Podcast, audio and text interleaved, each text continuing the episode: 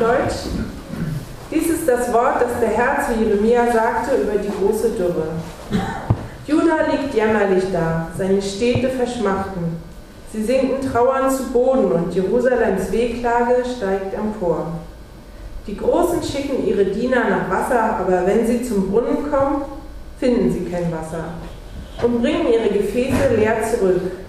Sie sind traurig und betrübt und verhüllen ihre Häupter. Die Erde ist rissig, weil es nicht regnet auf das Land. Darum sind die Ackerleute traurig und verhüllen ihre Häupter. Selbst die Hirschkühe, die auf dem Felde werfen, verlassen die Jungen, weil kein Gras wächst. Die Wildesel stehen auf den kahlen Höhen und schnappen nach Luft wie die Schakale. Ihre Augen erlöschen, weil nichts Grünes wächst. Ach Herr, wenn unsere Sünden uns verklagen, so hilf doch um deines Namens willen. Denn unser Ungehorsam ist groß, womit wir wider dich gesündigt haben. Du bist der Trost Israels und sein Nothelfer. Warum stellst du dich, als wärst du ein Fremdling im Land und ein Wanderer, der nur über Nacht bleibt? Warum bist du wie einer, der verzagt ist und wie ein Held, der nicht helfen kann? Du bist ja doch unter uns, Herr, und wir heißen nach deinem Namen. Verlass uns nicht.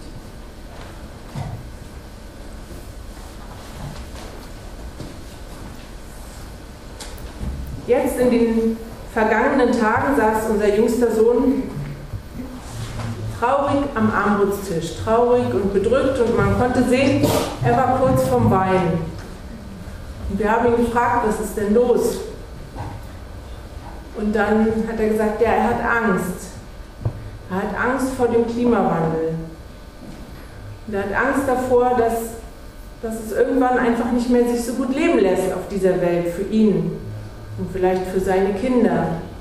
Er hat Angst, ja, einfach vor der Zukunft. Einmal hat er mit seinem Freund und mit dessen Mutter darüber gesprochen und seitdem kommt das immer mal wieder so hoch, dass er wirklich ja, fast weinen muss. Ich musste daran denken, als ich die, diese Bilder hier ähm, gelesen habe. Man kann Bilder nicht lesen, aber die Worte, die hier stehen in Jeremia, die malen uns ja Bilder vor Augen von einer großen Dürre, die alle betreffen. Die Reichen und die Armen, die Tiere im Wald und die Tiere auf dem Feld. Und die Reichen haben den Vorteil, dass sie ihre Diener losschicken können, nach Wasser zu suchen, aber auch die kommen zurück ohne Erfolg. Und die Erde ist rissig und es kann nicht gesät und nicht geerntet werden. Und eine Hungersnot kündigt sich dadurch eigentlich schon an. Und die Hirschkuh, bekannt als zärtlichste nee, die zärtlichste Kuh, aber als zärtlichste Tiermutter lässt ihr Junges allein, einfach weil sie es nicht versorgen kann. Und der Wildesel, ein zähes Tier, steht auf dem Berg und schnappt nach Luft und seine Augen erlöschen. Ich finde, da hat jemand auch sehr genau hingesehen, auch auf das Elend sogar der Tiere und das uns eindringlich beschrieben.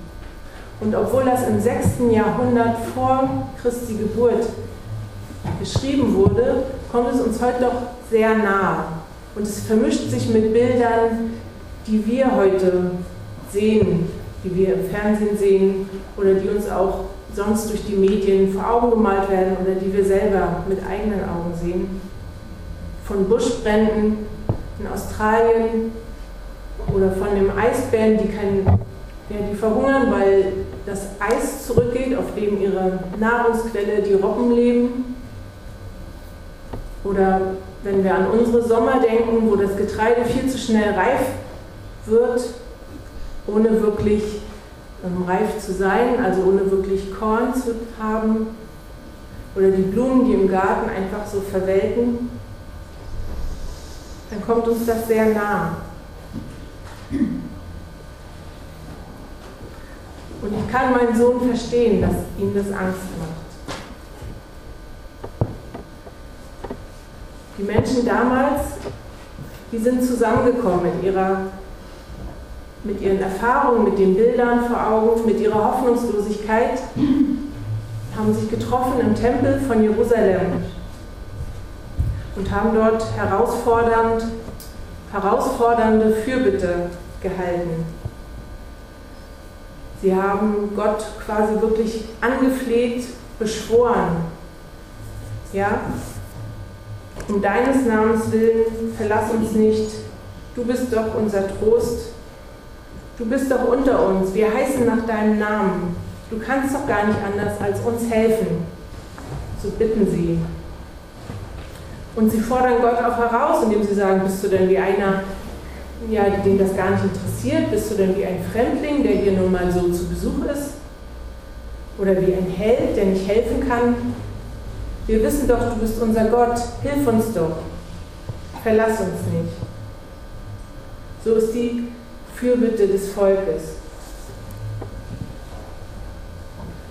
Und eigentlich ist es ja etwas Gutes, ja, an Gott festzuhalten, auch gegen den Augenschein, auch gerade wenn es schwer ist, das dennoch des Glaubens sozusagen in den Mittelpunkt zu stellen.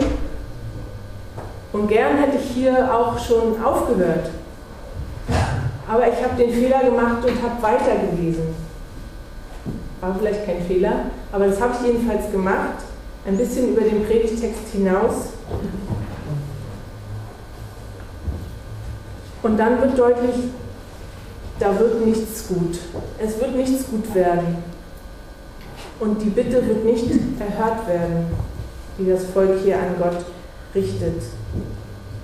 Und zwar nicht, weil Gott sie nicht hört, sondern weil er an der Aufrichtigkeit zweifelt. Und weil es vielleicht schon einen Schritt zu weit gegangen ist, das Volk.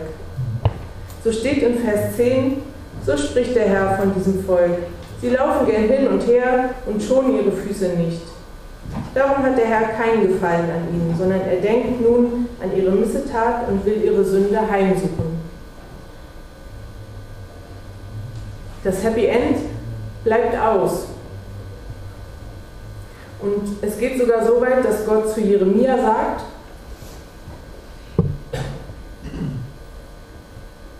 du sollst nicht für das Wohl dieses Volkes bitten. Also der Prophet Jeremia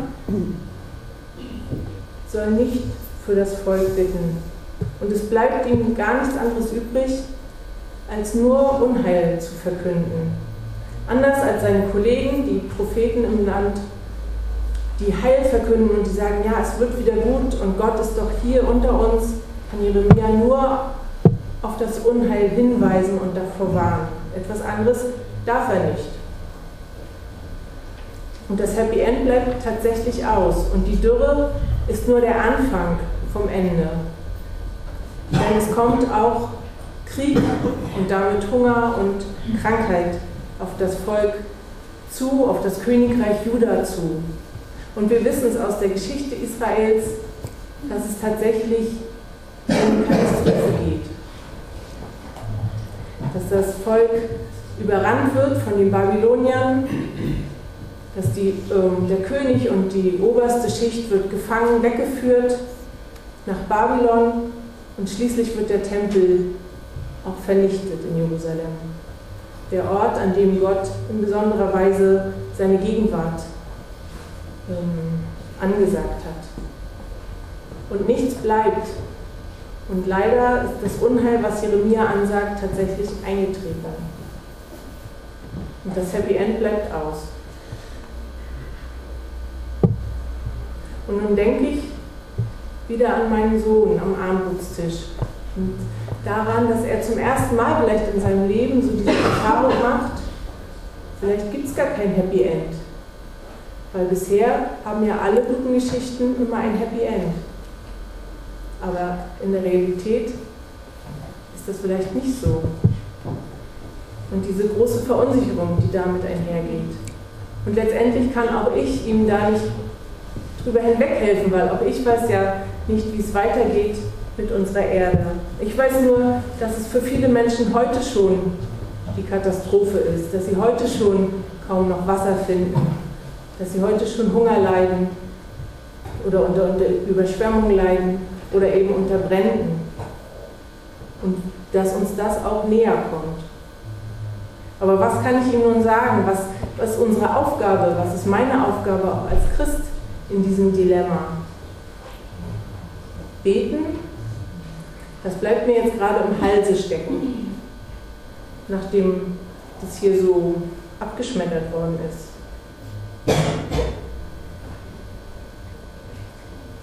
Ich muss noch ein Stück weitergehen, denn die Katastrophe für das Volk, für das Königreich Juda war nicht das Ende vom Volk Israel. Es war in der Gefangenschaft, ja, in Babylonien, aber da entdeckte es Gott und seine Liebe zu ihm neu. Und der, die Suche nach Gott war wirklich aufrichtig. Und sie erkannten, wie es uns gegangen ist, wie wir hierher gekommen sind. Das liegt nicht daran, dass Gott zu schwach ist oder dass er nicht will oder dass er nicht kann, sondern dass wir seine Wege verlassen haben, dass wir ungehorsam waren und dass wir nicht mehr nach seinen Geboten gelebt haben. Und diese Erkenntnis ist echt. Und darum rücken sie auch die Gebote wieder in ihren Mittelpunkt und halten zusammen. Und 70 Jahre später gibt es einen Neuanfang in Jerusalem. Klein und schwierig, aber es gibt ihn. Die Gebote also, könnte man denken, okay, die Gebote, das ist ja ein alter Zopf jetzt. Wir, wir versuchen das gerade im Konfirmandenunterricht, die Gebote auf die Tagesordnung zu setzen und ähm, haben da auch schon zu hören bekommen, na das ist ja altmodisch. Ganz schön altmodisch. Hm. Und ich muss daran denken, wie wir vor einigen Jahren waren wir in Israel, in Jerusalem, und da haben wir am Schabbat auf der Straße beobachtet, wie ein ähm, ein orthodoxer Jude mitten auf der Straße lief, im größten Verkehr. Also man konnte ihn daran erkennen, dass er so Schläfenlocken hatte und einen, einen hübschen Hut und so einen schwarzen, äh, ähnlich schön wie ich, einen schwarzen Mantel. Und der lief wirklich auf der Straße und wir haben erst überlegt, geht es ihm nicht gut, müssen wir da jetzt irgendwie helfen oder so. Aber wir haben dann bald gemerkt, nee, nee, das war schon Absicht. Der lief zwischen den Autos her und ähm, ja, machte so, drohte den, haute auch auf die Autos rauf. Und nach einer Weile haben wir erkannt, ach so, der will darauf aufmerksam machen, am Schabbat dürft ihr nicht Auto fahren. Also geht zu Fuß, liebe Leute, lasst euer Auto stehen. Das hat er auf ziemlich äh, aggressive Weise den Autofahrern vermittelt, aber doch sehr eindrücklich für uns.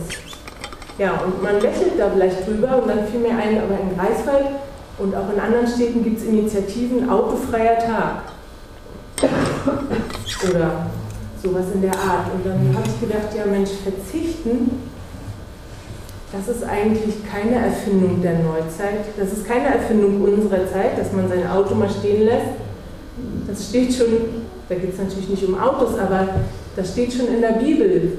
Im dritten Gebot, du sollst den Feiertag heiligen, du sollst ruhen, du und dein Vieh und auch der Fremde, der in deinem Land wohnt.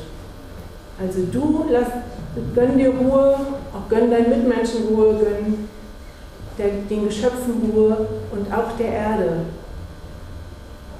Und die Juden haben das eben weitergesponnen und daraus auch ja, erkannt, Autofahren gehört damit dazu darauf zu verzichten, das ist Ruhe. Also Verzicht, dieses Gebot zu verzichten, das kann man da schon finden. Und warum eigentlich nicht an einem Sonntag mal sein Auto stehen lassen, wenn es geht? Und so könnten wir auch die anderen Gebote durchgehen und würden feststellen, sie, dienen, sie wollen alle dem Leben dienen.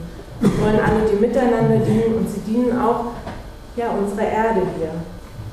Die Gebote wollen dem Leben, dem Frieden und dem Miteinander dienen. Und darum sind sie vielleicht doch kein alter Zopf. Und ich werde demnächst, das, das nächste Mal, meinem kleinen Jungen davon erzählen. Ich freue mich auch schon auf den Konfirmandenunterricht. Ja, und ich denke, wenn wir da in dieser Richtung die Gebote wirklich wieder auf unsere Tagesordnung setzen, sie weitergeben, selber danach leben, dann können wir auch betend eintreten für unsere Welt, für unsere Mitmenschen. wir wollen das machen mit dem nächsten Lied, O Herr, diese Ströme des lebendigen Wassers aus. Und der Friede Gottes, welcher höher ist als alle eure Vernunft, bewahre eure Herzen und Sinne in Christus Jesus, unserem Herrn. Amen.